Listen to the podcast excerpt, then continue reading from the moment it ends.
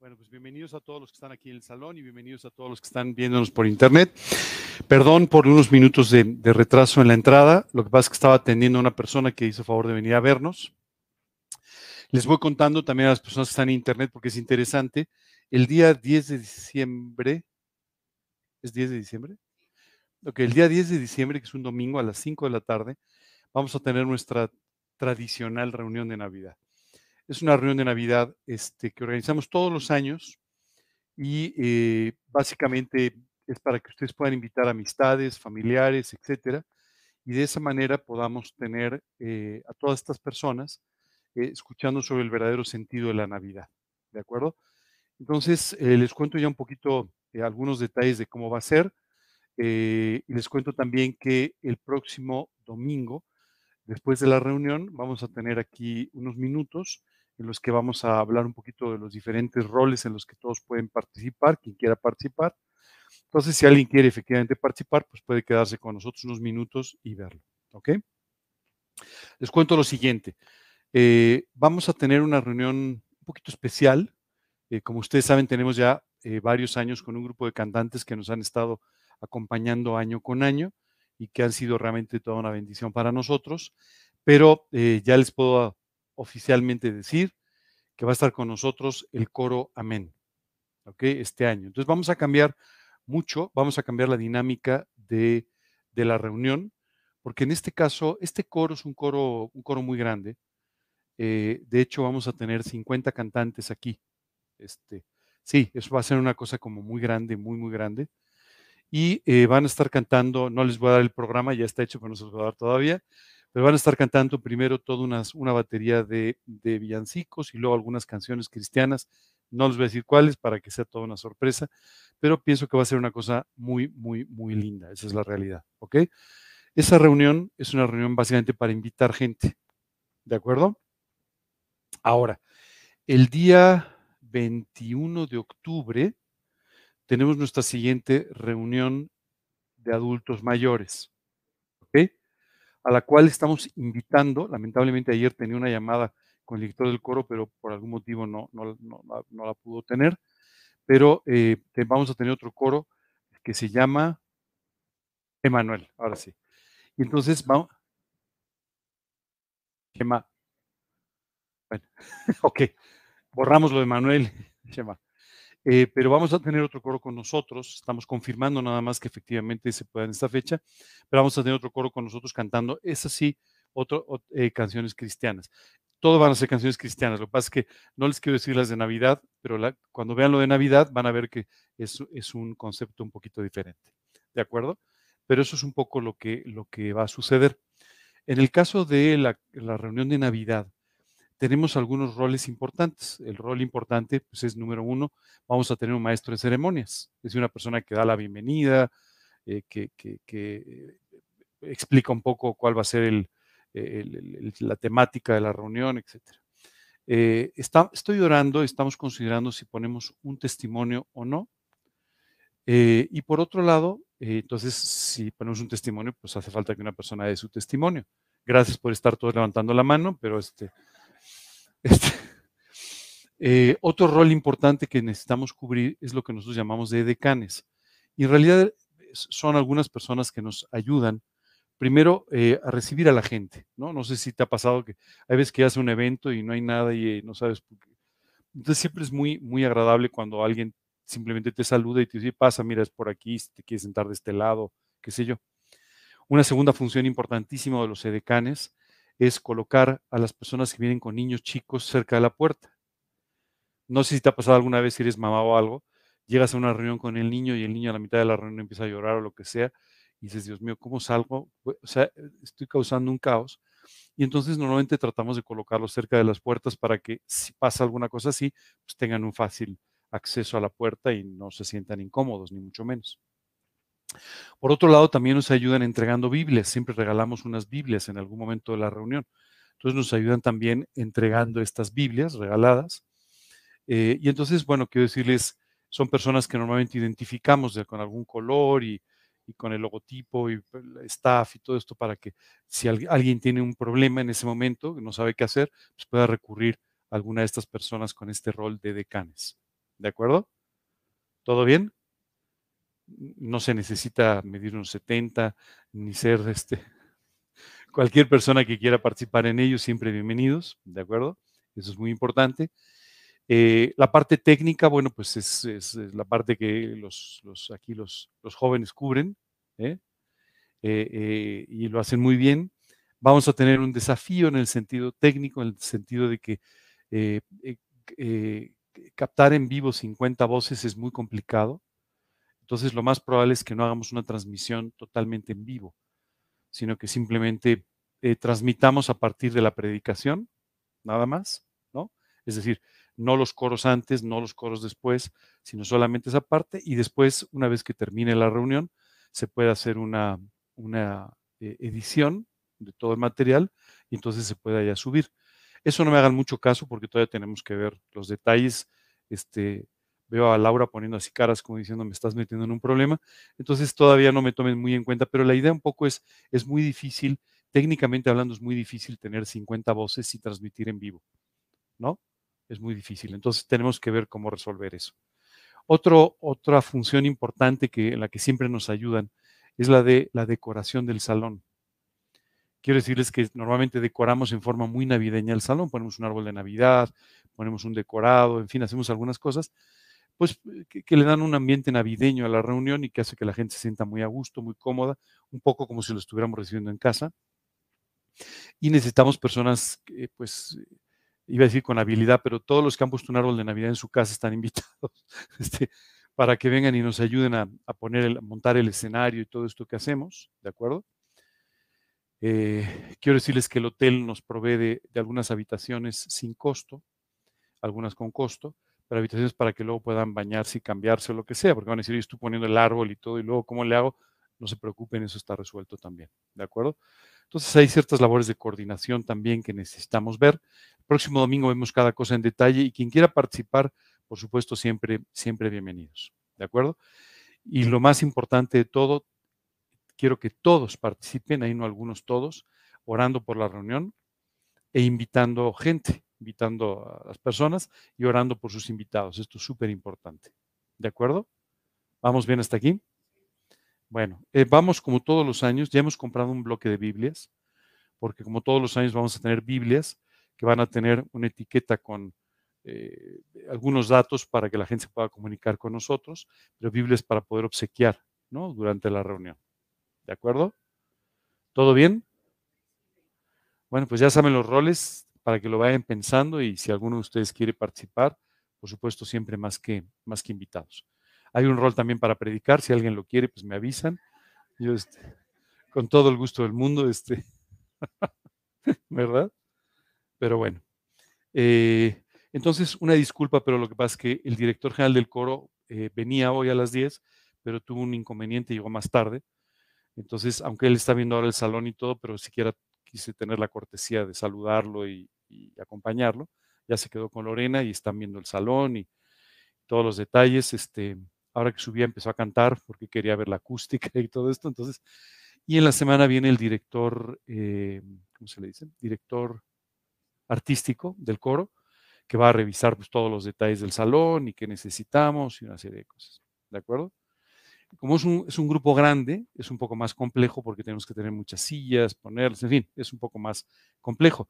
Ahora que nos va a acompañar el coro Shema, pues es, es un coro un poco más pequeño, este, y entonces pues, es un poco más fácil desde el punto de vista de logística, ¿no? Pero cuando tú pones 50 cantantes, pues es, es un poquito más enredado, eso es la verdad, ¿no? Entonces, bueno, así está la cosa. ¿Preguntas, dudas sobre esto? ¿No? La Navidad sigue siendo el 24 de diciembre, pero el 10 es nuestra reunión de Navidad. Porque, porque ni el hotel ni el coro podía el sábado. O sea, quedaré yo muy bien diciéndote que lo pensé y que el domingo es un día maravilloso. No, la verdad es que es el único día disponible. No sé si ustedes han participado, si ustedes han participado en reuniones o algo, pero la verdad es que el mes de diciembre es un mes particularmente complicado para, este, para los salones de los hoteles. Primero porque hay muchísimas reuniones y fiestas de fin de año de las empresas. Las empresas en general siempre tienen sus reuniones que empiezan ya desde el mes de noviembre y corren todo el mes de diciembre. Segundo, muy importante también, hay muchos eventos de Navidad también. Entonces, cuando tú sumas todo eso, la verdad es que los hoteles están copados desde casi un año antes. ¿no? Incluso hoteles como este, que normalmente no llenan todos los espacios del salón, en noviembre y diciembre están saturados. Entonces tenemos que pues, tomar una fecha que sea factible para ellos, número uno. Y número dos, nos pasa lo mismo con el coro. ¿no? Este, el coro Amén está saturado todo el mes de diciembre. Shema está saturado una buena parte de diciembre o hasta donde yo sé tienen varios compromisos también en diciembre, porque es un mes donde hay muchas reuniones de Navidad. Entonces, lógicamente, pues hay mucha demanda de, este, de, las dos cosas, ¿no? Entonces, em, la pregunta es, ¿por qué el 10? Porque no había otro día. que fuera domingo. Mira, a mí normalmente me gusta hacerlo el sábado, aunque ya que va a ser en domingo, e, esto es, bueno, esto es como el chiste Pepito, pero la verdad es que una vez que ya sabes qué día es, empiezas a encontrar todas las bondades y ventajas de que sea ese día. Una, una ventaja importante de que sea en domingo es que los sábados de esa, del mes de diciembre la gente está muy ocupada o con reuniones familiares, compromisos, etcétera, o con compras. Y el domingo generalmente un poco menos. Entonces es un poco más fácil que el domingo la gente acepte. Ahora, tiene que ser a las 5, porque si un domingo tú le dices a la gente que es a las 7 y que va a terminar a las 9 de la noche, la gente dice, no, tengo que madrugar mañana, no puedo y tal. Entonces, por eso conservamos el horario de las 5 de la tarde. Yo sé que alguien va a levantar la mano y va a decir, oye, las comidas familiares, y la respuesta es, no podemos cubrirlo todo. Entonces, tratamos de hacerlo de la forma más asequible posible, pero bueno, pues siempre, por supuesto, habrá alguien que a lo mejor no pueda venir o alguna cosa así. La ventaja importante es que va a quedar grabado. Y si queda grabado con una buena edición, te diría que esto es una cosa que ustedes lo pueden seguir usando. Se lo pueden mandar a un amigo en Navidad, lo pueden seguir usando. ¿De acuerdo? Como todos los años, ustedes dicen, ¿por qué está hablando de Navidad? Estamos en, ya no estamos en septiembre, estamos en octubre. No sé ustedes, pero para mí, una vez que empieza el 1 de octubre, ya la Navidad es al día siguiente casi. O sea, los eventos empiezan a ir mucho más rápido de lo normal. ¿De acuerdo? Entonces, por eso lo tenemos que hacer con anticipación. Pero em, e, en diciembre vamos a tener, por supuesto, esta reunión de Navidad. Eh, quienes quieran escuchar, este, yo participo en unas campañas navideñas que hace Sociedades Bíblicas de México. Y por otro lado, pues ustedes van a recibir, como todos los años, vía internet, en las redes sociales, van a recibir un mensaje el día 24 de diciembre. Siempre mando una, un mensaje corto el día 24 y otro corto el día 31 de diciembre. ¿De acuerdo? Esto ustedes lo van. También a mí se me carga mucho el final del año en todos los sentidos, en mi trabajo y en, el ministerio, pero pues es parte del, del, show. Ayer estaba, de hecho hoy en la mañana estaba preparando ya parte de la predicación de diciembre. Soy, ¿por qué empiezas con tanta anticipación? Porque si no, no, no, no me da tiempo a hacerlo. Esa es la realidad, ¿verdad? ¿Preguntas? ¿Otra pregunta? ¿Alguna otra duda?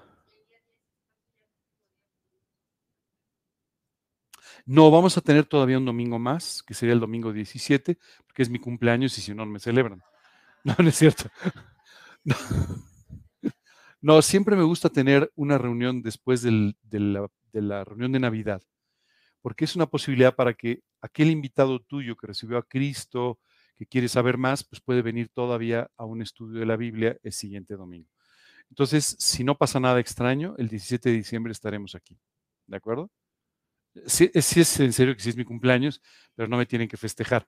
Es una broma. Pero sí, sí me gusta, sí me gusta siempre tener una reunión después porque eso ayuda mucho. Y por otro lado, también ayuda mucho porque podemos tener comentarios sobre lo que pasó en la reunión de Navidad.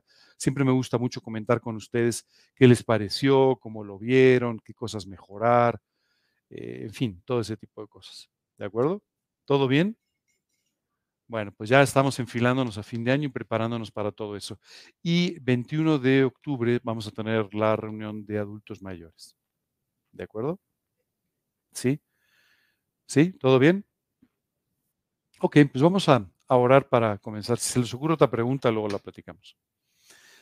Señor, queremos darte muchas gracias por este día. Gracias, Padre, por todas tus bendiciones y por todo el trabajo maravilloso que haces con nosotros.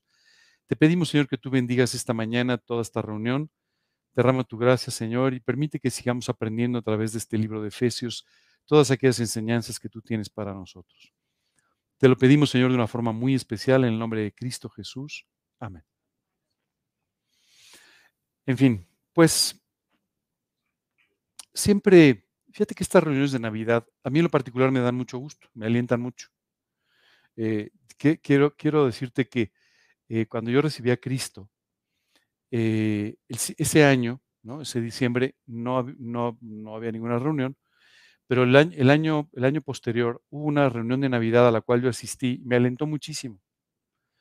Me alentó muchísimo porque primero me puso en perspectiva sobre lo que era la Navidad.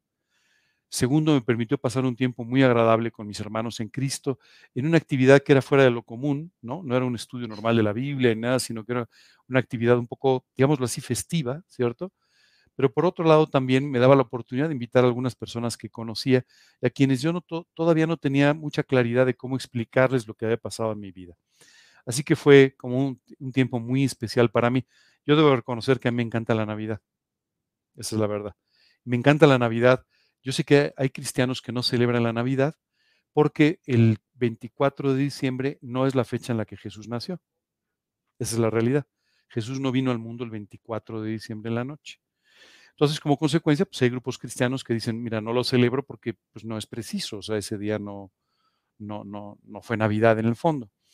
Pero a mí me parece una oportunidad extraordinaria, porque al menos un día del año las personas recuerdan a Jesús inevitablemente y recuerdan que Él se hizo un hombre en la ciudad de Belén y que murió en una cruz por nosotros. Entonces, de todos modos, más allá de la imprecisión de la fecha, me parece una oportunidad extraordinaria en ese sentido. Y también como creyentes me parece una oportunidad extraordinaria para que tú y yo podamos eh, meditar, recordar en todo aquello que significó aquel evento maravilloso en Belén y lo que significó para nuestras vidas. Entonces, pienso de todos modos que es, es importante. Efectivamente, Jesús no nació el 24 de diciembre, ¿sí sabían eso? ¿Qué día nació? Ah, Mira, la realidad es que no sabemos con exactitud el día. Hay ciertas, ciertas indicaciones en la Biblia que nos enseñan que no pudo ser en invierno. Por ejemplo, nos dice que los pastores estaban en las montañas. Los pastores nunca están en las montañas en invierno. Los pastores en invierno bajan a los valles. Y es en primavera y verano cuando suben a las montañas. Entonces, si ellos estaban en las montañas, seguramente, pues ya descartamos el invierno, descartamos el, el otoño, entonces probablemente fue en primavera o verano. ¿cierto? Por otro lado, pues, eh, o sea, no sé si ustedes han visto el mapa, pero en Belén hace mucho frío en invierno. Entonces, no, no, no era un buen momento para, para, para, que Jesús viniera al mundo en ese establo, ¿no? Eh, todo parece indicar que el nacimiento de Jesús probablemente se dio durante la primavera, pero no sabemos la fecha. Esa es la realidad. Eh, Dios nunca quiso decirnos la fecha, porque justamente nosotros somos muy buenos para adorar las cosas no adorables y no adorar a quien debemos, ¿no? Entonces adoramos las, las astillas de la cruz de Cristo, pero no adoramos a, quien murió en la cruz, ¿verdad? Tenemos esa tendencia muy humana a hacer ese tipo de cosas. Entonces, por eso que Dios no nos, no nos dejó la fecha, la fecha exacta. Sin embargo, pensamos que más o menos fue por ahí.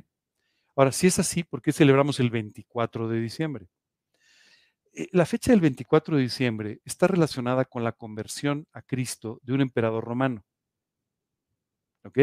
cuando Constantino se convierte a Cristo, entonces él empieza a pensar, hay que celebrar el momento del nacimiento de Jesús. Y él toma la decisión de utilizar una fiesta romana, que era la fiesta del sol, del nacimiento del sol, para de esa manera identificar esta festividad con la Navidad. Hay dos momentos importantes, se llama el, lo que se llama el solsticio de invierno, que básicamente nos dice cuando la noche y el día duran exactamente lo mismo. Bueno, eso se da el 24 de diciembre. Entonces, los romanos lo que celebraban es que ahí empezaba otra vez, lo llamaban ellos, el nacimiento del sol. Es decir, otra vez había más tiempo de día que de noche. ¿De acuerdo? Todos ustedes saben, en diciembre, pues vivimos, no te voy a decir que de noche, pero se hace de noche muy rápido, ¿verdad? Y amanece muy tarde. Pero sin embargo, a partir del 25 de diciembre, otra vez se revierte esta tendencia y empieza otra vez a tener más luz. Entonces los romanos celebraban el nacimiento del sol. Y a Constantino le pareció una buena idea sustituir esa festividad con la festividad de Navidad, hablando del nacimiento de Jesús. Por eso celebramos el 24 o 25, más bien el 25 de diciembre. ¿De acuerdo? Pero bueno, de cualquier manera, más allá de la imprecisión de las fechas y de este dato histórico, la realidad es que Jesús se hizo un hombre en Belén. Eso es lo que es importantísimo. ¿De acuerdo? Si bien no sabemos la fecha, pero sí sabemos la fecha de su muerte, por ejemplo. ¿Es así? ¿No? ¿Sí sabían eso? Sí sabemos la fecha exacta de su muerte, pero no sabemos la fecha exacta de su nacimiento. ¿Perdona? El 14 del mes de Aviv, no de abril, del mes de Aviv, que es un mes eh, judío. El calendario judío y el nuestro son un poquito diferentes. Nuestro calendario es un calendario solar, ¿de acuerdo? El calendario judío es un calendario lunar, basado en la luna. Entonces, los meses judíos siempre son de 28 días. Los nuestros, pues son de 28, de 30, de 31, dependiendo, ¿no? Nosotros los ajustamos. Entonces, dependiendo de eso, es que, es que eh, no necesariamente siempre coincide el 14 de Aviv con el 14 de abril, ¿de acuerdo? Pero la fecha judía fue 14 de Aviv, eso sí sabemos. También sabemos a qué hora murió. Murió a las 3 de la tarde. Eso sí lo sabemos, ¿verdad? Entre las dos tardes, ¿no? Bueno, y sí sabemos el año también, pero bueno. Ok, vamos a empezar entonces con Efesios, porque si no, de una anécdota a la siguiente nos vamos a pasar toda la mañana.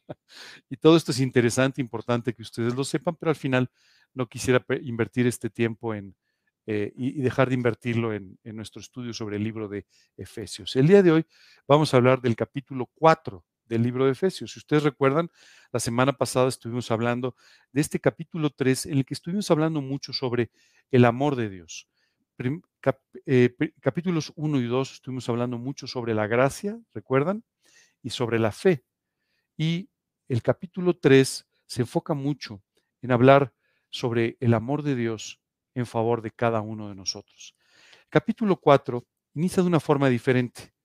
Capítulo 4 se refiere mucho a la iglesia. A mí siempre me ha llamado mucho la atención cómo la Biblia siempre tiene una secuencia excelente. ¿De acuerdo? Por eso cuando las personas de repente te dicen, no, mira, yo abro la Biblia así donde caiga y ahí me pongo a leer, pues normalmente no interpretan correctamente la Biblia o no conocen correctamente la Biblia, porque normalmente esto te permite que, que esté fuera de contexto aquello que estás leyendo.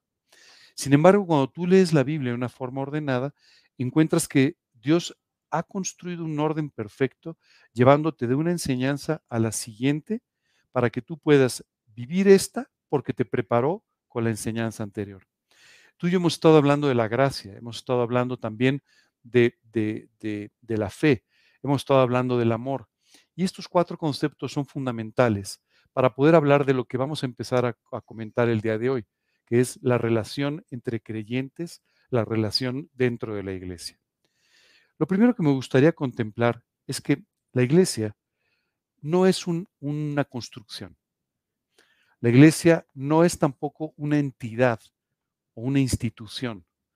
La iglesia simplemente es un conjunto de creyentes que en Cristo forman parte del cuerpo de Cristo y que tiene dos funciones primarias. La primera predicar el Evangelio a toda criatura. La segunda, hacer discípulos por medio de la enseñanza de la Biblia a otros, aquellos que ya invitaron a Cristo a su corazón. Estos son los objetivos de la iglesia y esta es la conformación de la iglesia. Muchas veces a mí me preguntan, oye, ¿cómo, ¿cuál es tu iglesia? Bueno, la verdad es que mi iglesia pues es, pues es el cuerpo de Cristo, somos cristianos y esta es la iglesia. Muchas veces esas preguntas se deben a que relacionamos la palabra iglesia con una denominación religiosa o con una congregación específica o con un lugar físico específico. Pero la realidad es que la palabra iglesia no significa nada de eso. La palabra iglesia está relacionada entonces con más bien el grupo de creyentes que compartiendo nuestra fe nos reunimos para poder celebrar al Señor Jesucristo y aprender de su palabra, con el objetivo primario de predicar el Evangelio a toda criatura. Pero ¿sabes por quién, por, qué, por quién está constituida la iglesia? Pues por los creyentes, ¿verdad? Por los creyentes en Cristo.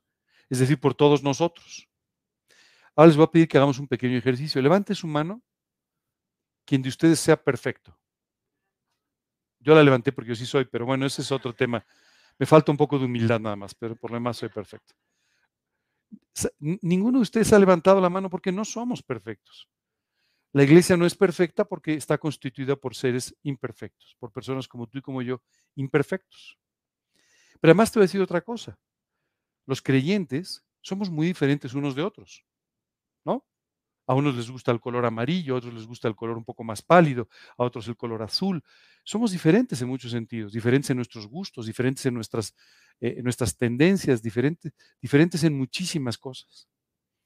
Sin embargo, la Biblia habla de la iglesia como una unión perfecta de personas.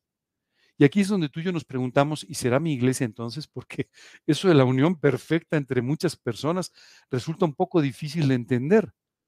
Pero la verdad es que cuando Dios nos habla de esto, nos ha venido preparando a través del concepto de la gracia, el concepto de la fe, el concepto del amor, y como consecuencia, a través de estas enseñanzas, nos prepara para que tú y yo entendamos todo lo que necesitamos para poder tener una iglesia unida en Cristo, que sea un ejemplo para aquellos que no conocen al Señor y que además pueda ser el lugar donde tú disfrutes de la mejor manera posible tu vida. Dice un versículo, mirad cuán bueno y cuán delicioso, es lo que dice la palabra, delicioso, es ver a los hermanos habitar juntos en armonía. Sabes, no solamente para Dios es un deleite vernos juntos, ¿no? Sino que aún para las personas, cuando nos ven juntos, se sorprenden de que podamos tener una buena relación en amor, que normalmente no es muy natural. Recuerdo que hace unos años estaba con unos amigos en una cafetería y estábamos hablando de, yo qué sé, de 40 cosas, ni siquiera era una conversación particularmente espiritual, estábamos hablando de actividades que habíamos tenido, lo que habíamos hecho, qué sé yo. De repente una persona se acercó y nos dijo, oigan, perdón, llevo un rato observándolo, estaba sentado en otra mesa. ¿Por qué se llevan tan bien? Sabes, me llamó muchísimo la atención. ¿Por qué se llevan tan bien? Pues bueno, porque pues por el Señor Jesucristo. Se sentó a conversar con nosotros, le pudimos compartir de Cristo. Hace unos años, precisamente para una reunión de Navidad, recuerdo que invité a una persona con la que había empezado a tratar. Y entonces eh, eh, vino, esa reunión fue particularmente grande, y entonces eh, me acuerdo que cuando terminó la reunión se acercó y le dije, ¿qué te pareció? Y me dijo, me encantó. Me encantó el mensaje, me encantó. Pero ¿sabes qué? Yo esperaba que hubiera como una estructura muy armada. Y al final me voy pensando que este es un grupo de ángeles y sus amigos. Y le dije, pues fíjate que sí, tienes toda la razón. Somos un grupo de amigos que nos hemos vuelto amigos entrañables por nuestra relación común con el Señor Jesucristo. Esa es la realidad. Esto es en sí lo que Dios está buscando de nosotros, pero esto no se da en forma natural. Porque en forma natural, ya sabes, rápidamente salen los sonajazos, ¿verdad? ¿Se has visto a los niños, a los bebés? Bueno, rápidamente salen estas cosas no me saludaste como yo quería, no me invitaste a tu última reunión, las galletas que me trajiste no me gustaron, ¿por qué no me tratas como yo quiero? Ya sabes, todas tantas cosas tan importantes que a veces nos separan. El otro tuve una reunión muy interesante donde alguien me preguntó, bueno, pero ¿cuál es tu denominación? Le dije, no tengo. Bueno, pero entonces, ¿cuáles son tus principios de fe? Bueno, pues creo en el Señor Jesucristo. Bueno, pero, o sea, como que trataba de alguna manera, ¿no? de conseguir algo con lo que fuéramos o cercanos o lejanos. Le dije, mira, la verdad, somos muy cercanos y muy poco lejanos, no importa todo lo que me preguntes, porque ambos creemos en el Señor Jesucristo. Entonces empezó a decir, bueno, es que fíjate que fue una iglesia, le dije, no, te, pido un favor, mira, hace muchos años yo definí en mi corazón jamás criticar a un creyente y especialmente jamás criticar a un, pastor o un líder. Entonces te agradezco tus comentarios, pero la verdad es que no, no, no puedo con ellos. O sea, no, no, es una cosa que yo no puedo, no puedo hacer, no puedo manejar. Eh, ¿Sabes qué es lo que pasa? De verdad todos somos criticables, no sé si te has dado cuenta. Y muy buenos para criticar también. Pero en realidad no es esto lo que Dios está buscando en nuestras vidas.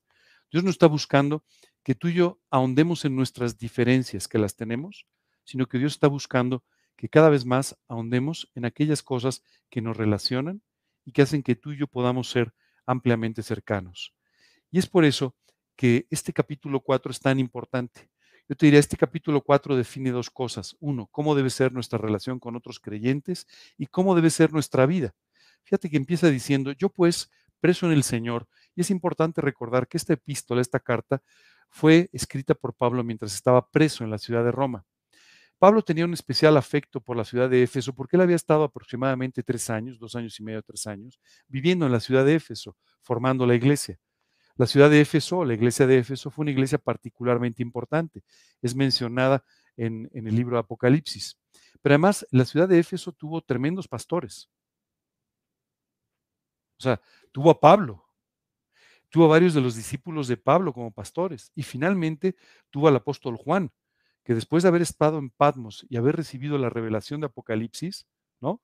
Fue perdonado por el emperador de Roma y entonces él sale de ese exilio en Patmos y se va a vivir a Éfeso y finalmente termina sus días como pastor de esta iglesia. Así es que era, era una iglesia de celebridades, literalmente, ¿no? Tremendos pastores que influyeron muchísimo en una iglesia que tuvo un efecto muy importante en la predicación del Evangelio durante el primer siglo.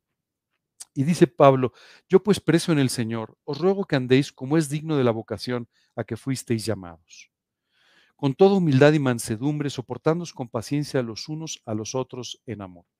Ya con estos dos versículos tenemos para el día de hoy, aunque vamos a avanzar más, pero es increíble todo lo que Dios nos dice a través de estos dos versículos. Primero nos dice, tienes que andar como es digno, conforme a la vocación a la que has sido llamado. ¿Cuál es esta vocación a la que hemos sido llamados? Bueno, la de servirle como hijos suyos y la de predicar el Evangelio. Pero ¿te das cuenta de la gran responsabilidad que tú y yo tenemos con nuestra vida diaria para poder ser entonces buenos embajadores de Cristo? Porque las personas van a saber de Dios lo que vean en tu vida, no solo lo que tú digas, pero lo que vean en tu vida. Y para que esto sea una realidad, ¿no? Tienen que ver que hay una congruencia entre el mensaje que estás predicando y la vida y la verdad que estás viviendo. Si esto no es así, créeme, tu vida no tendrá ningún impacto, por muy bien que prediques, por muy bien que testifiques, no tendrá ningún impacto, porque la gente no quiere ver mensajes, la gente quiere ver vida. Y la vida finalmente está reflejada en nuestro testimonio. Nuestro testimonio es el reflejo de tu vida todos los días de tu vida no solamente los domingos, o no solamente los martes, o no solamente ciertas temporadas del año. Es increíble cómo muchas veces nosotros nos conmovemos por un mensaje, o nos conmovemos por una campaña navideña, o nos, em, nos impresionamos y nos conmovemos por ciertas cosas, pero sin embargo esto no tiene ningún impacto en nuestra vida diaria. Seguimos viviendo de la misma manera. Quiero decirte que aquí Pablo nos dice que nos ruega, fíjate, es un ruego, les ruego que por favor vivan o anden como es digno de la vocación a la que fueron llamados. ¿Sabes qué es increíble? Dice, tienes que tener un buen testimonio. Pero todavía después te dice, pero no solamente tú. tienes que tener un buen testimonio en conjunción con tus hermanos. Eso es importante. Es decir, la gente tiene que ver no solamente un reflejo de Cristo en tu vida, sino también un reflejo de Cristo en tu relación con otros creyentes. Dice, con toda humildad y mansedumbre. Estas son probablemente dos de las características más importantes para que tú y yo podamos tener una buena relación con los demás. Humildad y mansedumbre. Porque si tú no tienes una actitud de humildad, siempre pensarás que eres superior a los otros. Y esto pues nunca será una buena forma de tener una gran relación con tus hermanos en Cristo.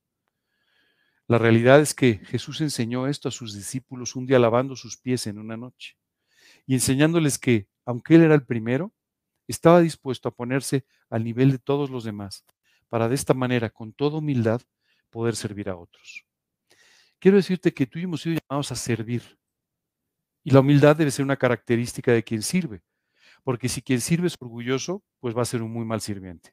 Así es que tú y yo tenemos que, si queremos servir, aprender esta cualidad de humildad y también de mansedumbre, es decir, de no tomar las cosas personales como para nosotros, sino siempre ponerlas delante de Dios y siempre recurrir a Dios antes de recurrir a nuestras propias reacciones, a nuestras propias, eh, eh, eh, nuestros propios exabruptos. ¿Sí te has dado cuenta? ¿No?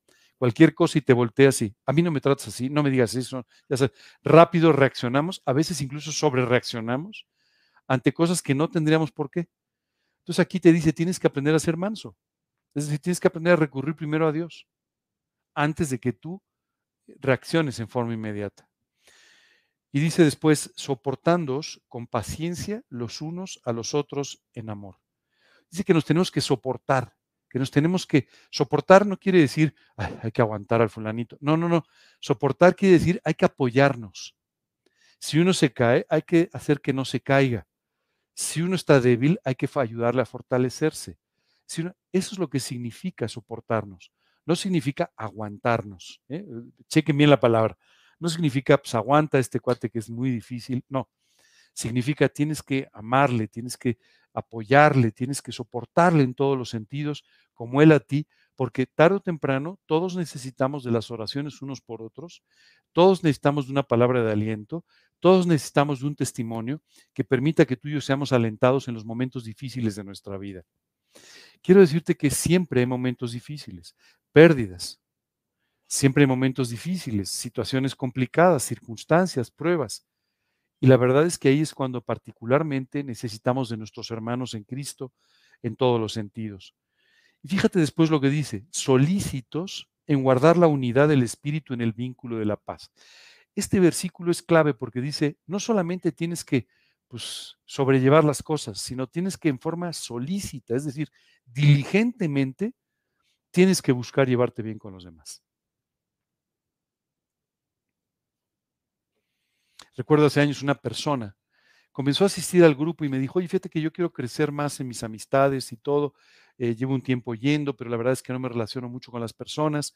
¿Qué te parece? Me dijo, si organizas una comida en tu casa, los invitas a todos y a mí también. Y le dije, mira, con todo gusto lo puedo hacer, pero en realidad no es la mejor idea. O sea, si tú quieres tener cercanía con las personas, solícitamente tú tienes que buscar a las personas, diligentemente. Así es que mejor organiza tú una comida en tu casa o un café en tu casa o una reunión en el parque que está enfrente, da lo mismo. Pero sé tú quien invites a las personas, quien te des con las personas, para que de esta manera ellos puedan ver tu interés y tu amor. De otra manera no va a funcionar. La persona no quedó muy conforme, me dijo, no, no, pero ¿por qué? No, mejor en tu casa. Tú prepara el café y te dije, ¿ok? Lo puedo hacer con todo gusto, pero no te va a ayudar en la forma en la que tú esperas, porque es importante entender que tenemos que, en forma diligente, solícita, tratar de buscar y guardar la unidad eh, del espíritu en el vínculo de la paz. Y dicen el vínculo de la paz, es decir, en la unión de la paz, porque lo que tú y yo tenemos que tratar es de no tener conflictos. Les iba a hacer una prueba, pero no, porque se van a, no los quiero ventanear, pero les iba a decir que levantara la mano quien no es conflictivo, pero pues, o sea, todos somos bastante conflictivillos, ¿verdad? O sea, si no nos parece una cosa, no nos parece la otra, y si no nos gusta esto, no nos gusta el otro, y ya no me gustó lo que me dijeron. Somos muy conflictivos, esa es la realidad. Y aquí simplemente Dios nos dice, tienen que vivir en un vínculo de paz. Tienen que vivir de tal manera entre ustedes que haya paz. ¿De acuerdo? La Biblia dice en otro pasaje, refiriéndose a otra cosa, que hemos sido llamados a vivir en paz, ¿no?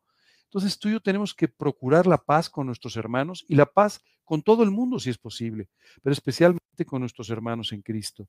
Más adelante continúa diciendo, un cuerpo y un espíritu, como fuisteis también llamados en una misma esperanza de vuestra vocación.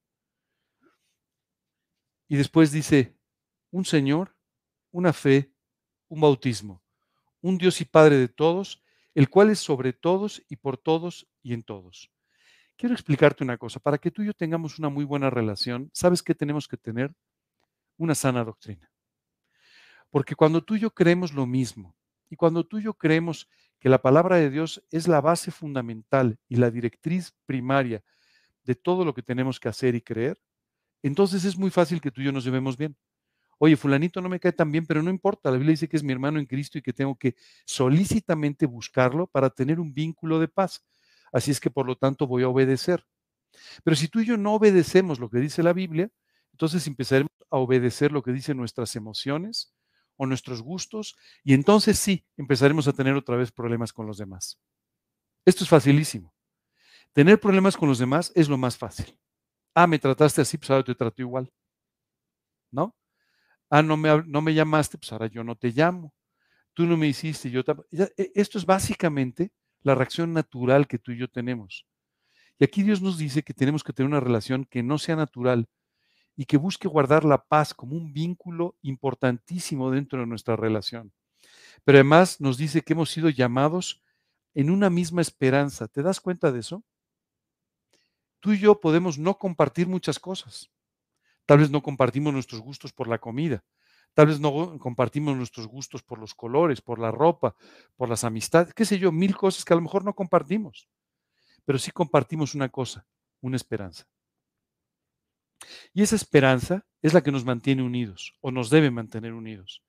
Porque tú y yo tenemos la misma esperanza de la vida eterna. Tú y yo tenemos la misma esperanza de que vamos a estar juntos en el cielo. No te asustes, en el cielo no vamos a tener antigua naturaleza, nos vamos a llevar mucho mejor. Pero, pero lo que te quiero decir es, vamos a estar juntos porque tenemos una misma esperanza. Esa misma esperanza debe ser el factor de unión. Tú y yo tenemos que aprender, y esto es muy importante, a encontrar cosas que nos unan, no cosas que nos separen. Todas las cosas que nos separan de los demás, hazlas a un lado. Y concéntrate en aquellas cosas que nos unen. Fundamentalmente, esta esperanza, y dice después, un Señor, una fe, un bautismo. ¿Tú tienes fe en el Señor Jesucristo? Ok, yo también. ¿No? ¿Tú lo recibiste como tu Señor y Salvador? Yo también. ¿Tú y yo hemos sido bautizados? ¿Sí? Bueno, algunos dentro de unos días, pero lo que te quiero decir es, finalmente, estos son los factores que nos unen a ti y a mí. Lo demás no tiene importancia. Tenemos una misma esperanza, un mismo Señor, una misma fe, un mismo bautismo. Y como consecuencia, tú y yo tenemos las cosas más importantes que nos pueden vincular a unos, unos a otros en este vínculo de la paz. Dice después, un Dios y Padre de todos, el cual es sobre todos y por todos y en todos. Y estas expresiones son muy importantes. Nos dice, tenemos un Dios y Padre de todos. ¿Ok? O sea, tenemos el mismo Padre. Y te tengo una noticia. Todos fuimos igualmente adoptados. Y te tengo otra noticia. Y ninguno de nosotros andaba bien antes. Todos fuimos perdonados, todos fuimos redimidos, todos fuimos adoptados, Así es que ninguno de nosotros tiene méritos especiales desde el punto de vista espiritual. Dice después, un Dios y Padre de todos, el cual es sobre todos, es decir, Él es la única autoridad. Oye, en este mundo hay autoridades, sí, sí, claro, los padres, los pastores, eh, los gobernantes, sí, sí hay autoridades, pero quiero decirte que sobre todas las autoridades hay una, la autoridad de nuestro Señor. Esa es la única autoridad real sobre todos. ¿Ok? Por eso la Biblia dice, por ejemplo, hablando de las mujeres, estad sujetas en todo a vuestros maridos como al Señor. ¿no? Porque en realidad nos estamos sujetando al Señor. Dice, sujeta a todas tus autoridades ¿no? por el Señor. Es decir, nos estamos sujetando primeramente a Dios. ¿De acuerdo? Dice después, un Dios y Padre de todos, el cual es sobre todos y por todos y en todos. En todos lo hemos invitado a nuestro corazón y dice por todos porque está dispuesto siempre a ayudarnos.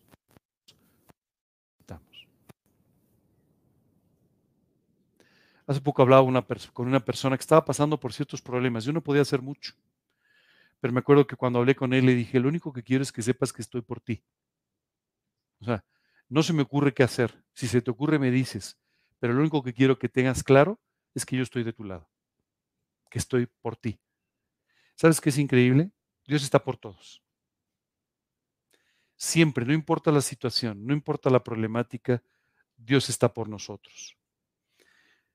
Pero cada uno de nosotros fue dada la gracia conforme a la medida del don de Cristo. Por lo cual dice, subiendo a lo alto, llevó cautiva la cautividad y dio dones a los hombres. Y eso de que subió, ¿qué es? Sino que también había descendido primero a las partes más bajas de la tierra. Dice más adelante, y él mismo constituyó a unos apóstoles, a otros profetas, a otros evangelistas, a otros pastores y maestros, a fin de perfeccionar a los santos para la obra del ministerio, para la edificación del cuerpo de Cristo. Aquí estamos entrando a una cosa importante. Dios dice que nos ha, nos ha dado ciertos regalos. Cuando tú y yo invitamos a Cristo a nuestra vida, recibimos ciertos regalos. ¿Sí estabas consciente de ello? ¿No? ¿No los has desenvuelto todavía? Bueno, pues esta mañana te voy a decir cómo los puedes desenvolver. En realidad, en ese momento, Dios nos entrega ciertos regalos o dones. Estos regalos tienen dos partes importantes. Uno, están vinculados con aquello en lo que Dios te quiere usar.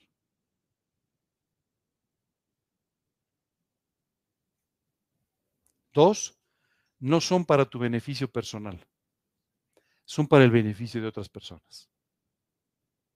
¿No te parece maravilloso? Hace, hace un par de años, eh, un grupo de personas que conozco, una familia, tomó una decisión muy interesante. Una familia eh, acaudalada, tiene una posición económica muy desenvuelta.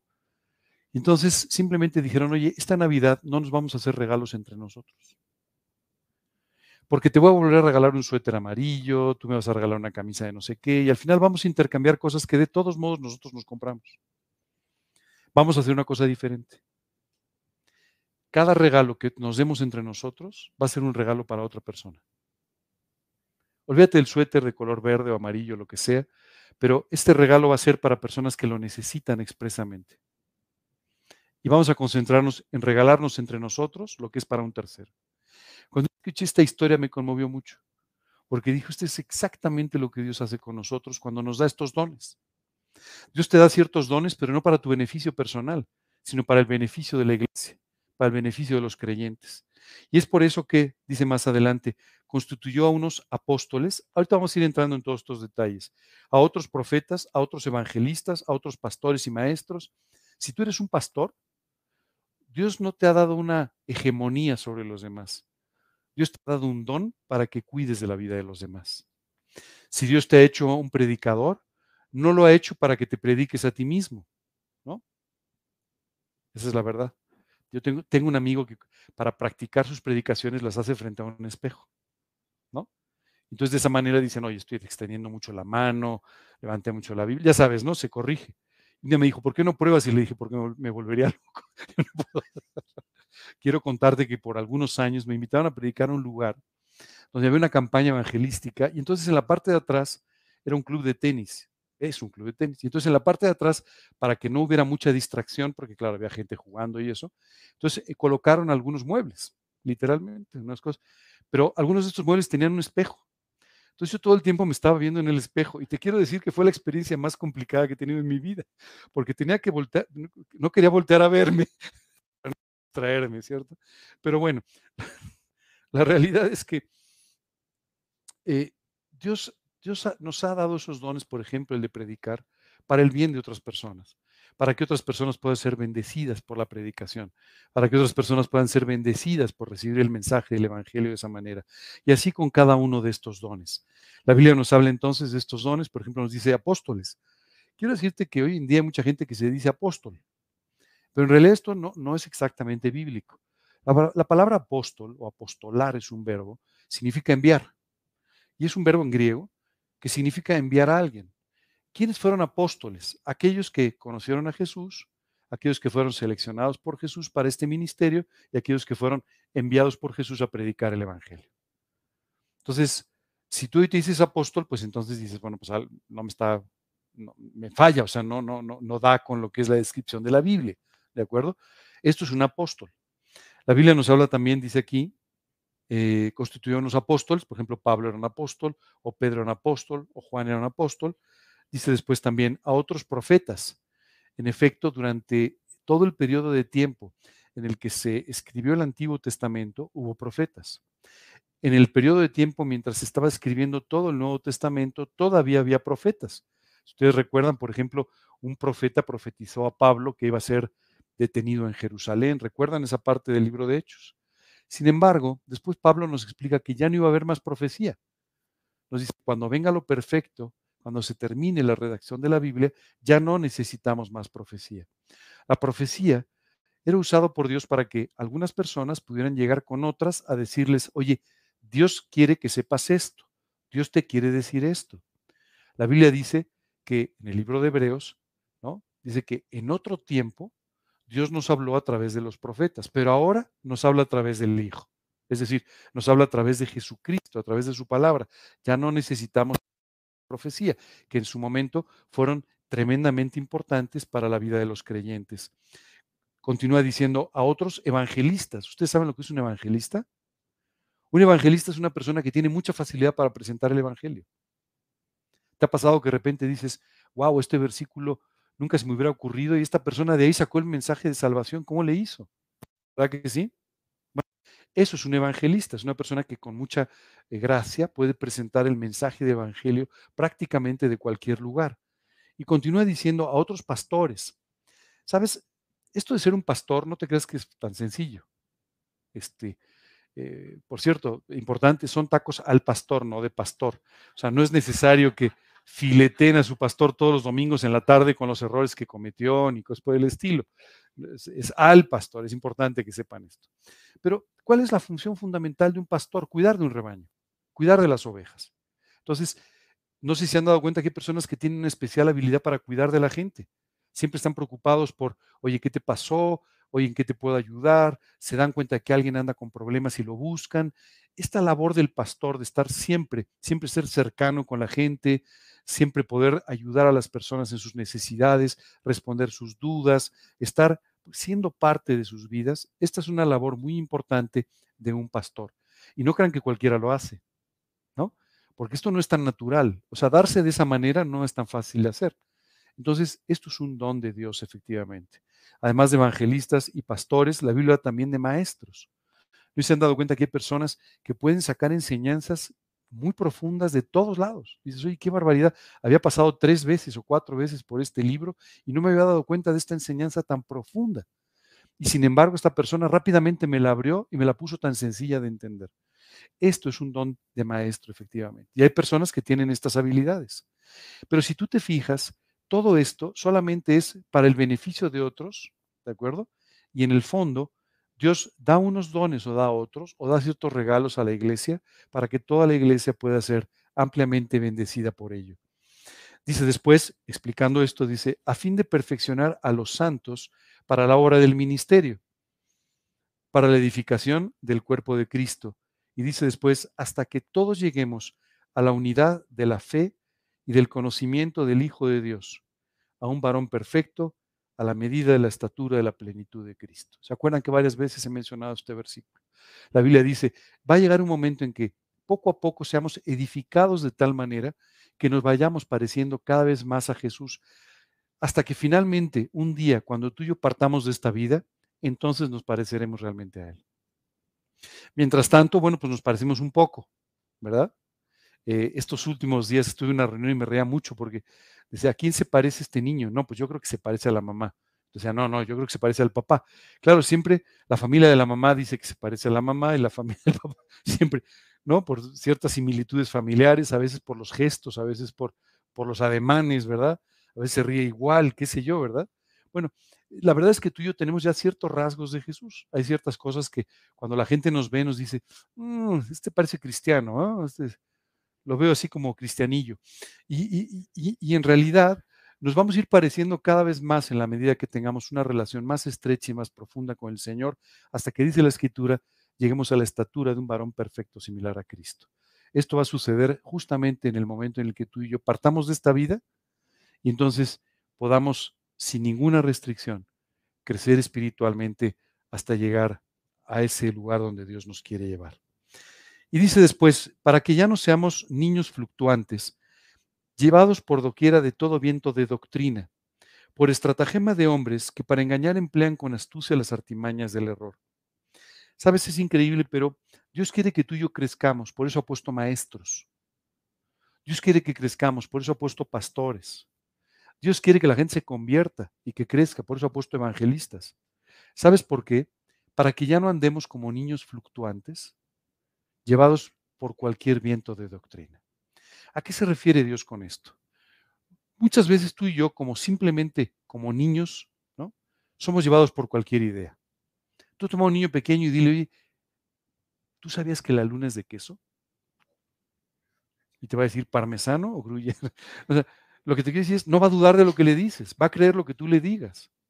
La Biblia dice, ten cuidado porque espiritualmente hablando tú puedes ser como cualquier niño que es llevado por cualquier idea, por cualquier cosa que le dicen, porque no tiene el ancla de la palabra de Dios.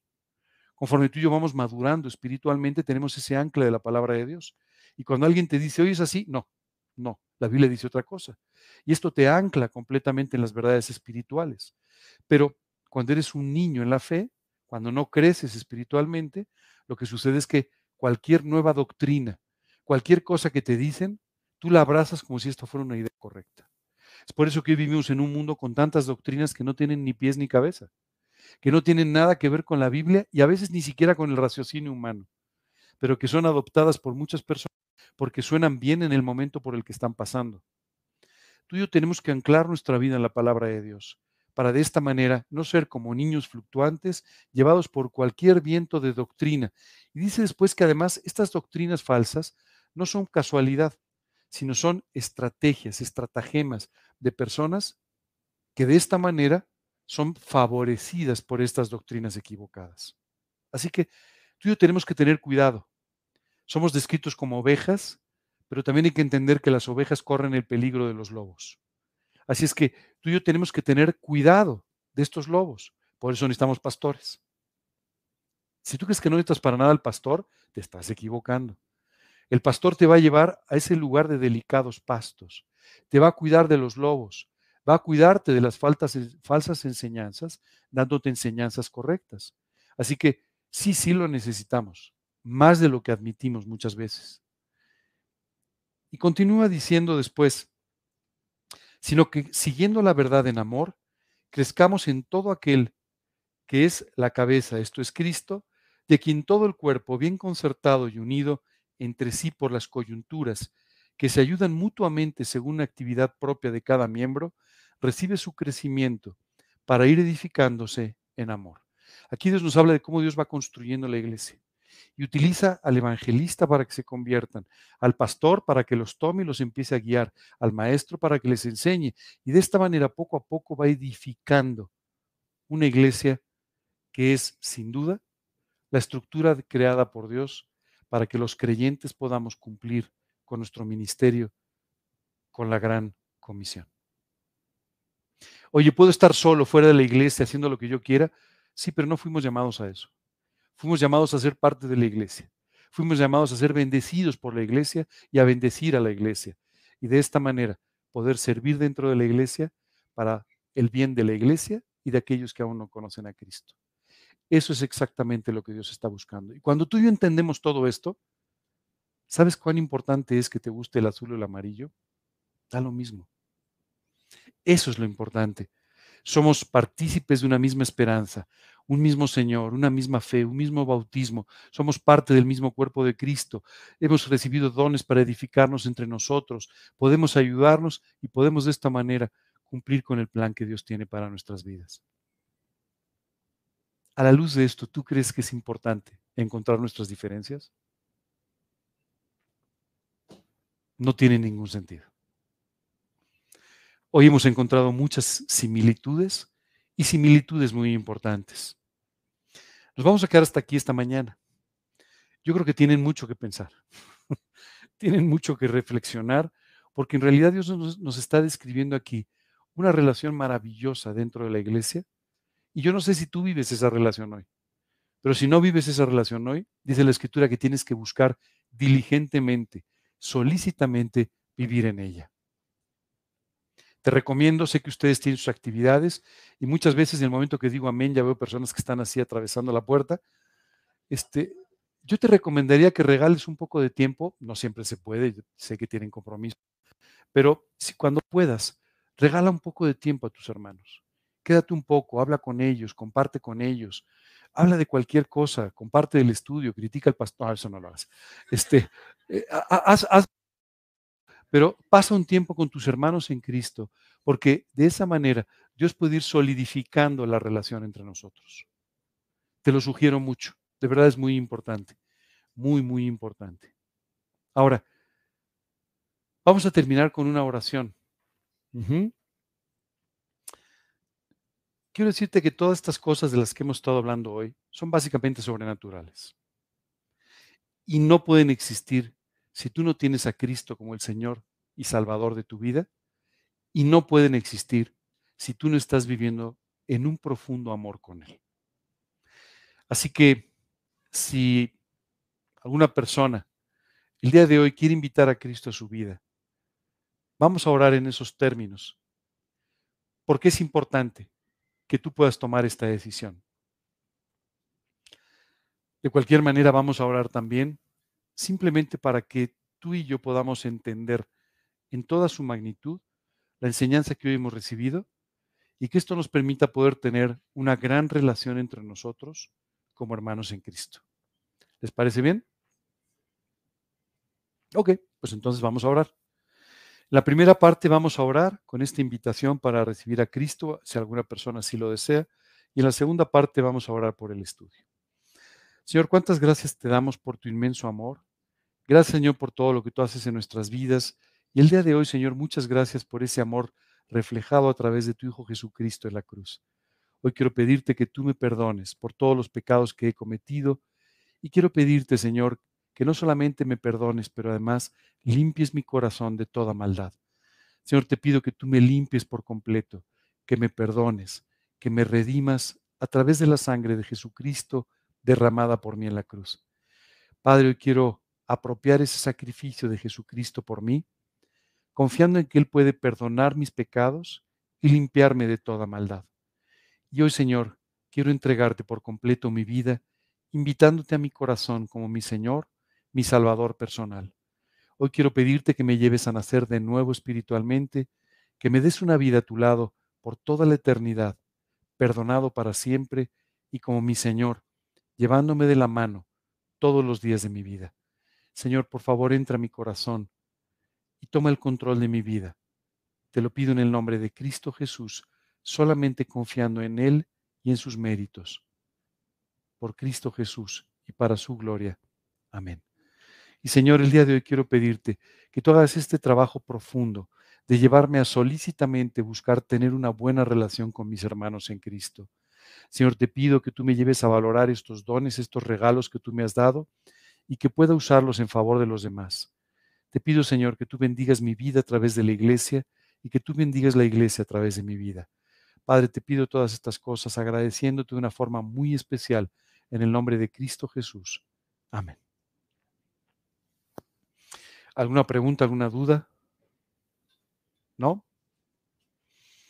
Muy bien, pues si es así, nos despedimos de nuestros amigos que están por internet, agradeciéndoles que nos hayan escuchado el día de hoy. Va a aparecer una pantalla ahora con un teléfono, un número de WhatsApp y también un correo electrónico por si tienen dudas, preguntas o cualquier comentario. Gracias, que Dios los bendiga.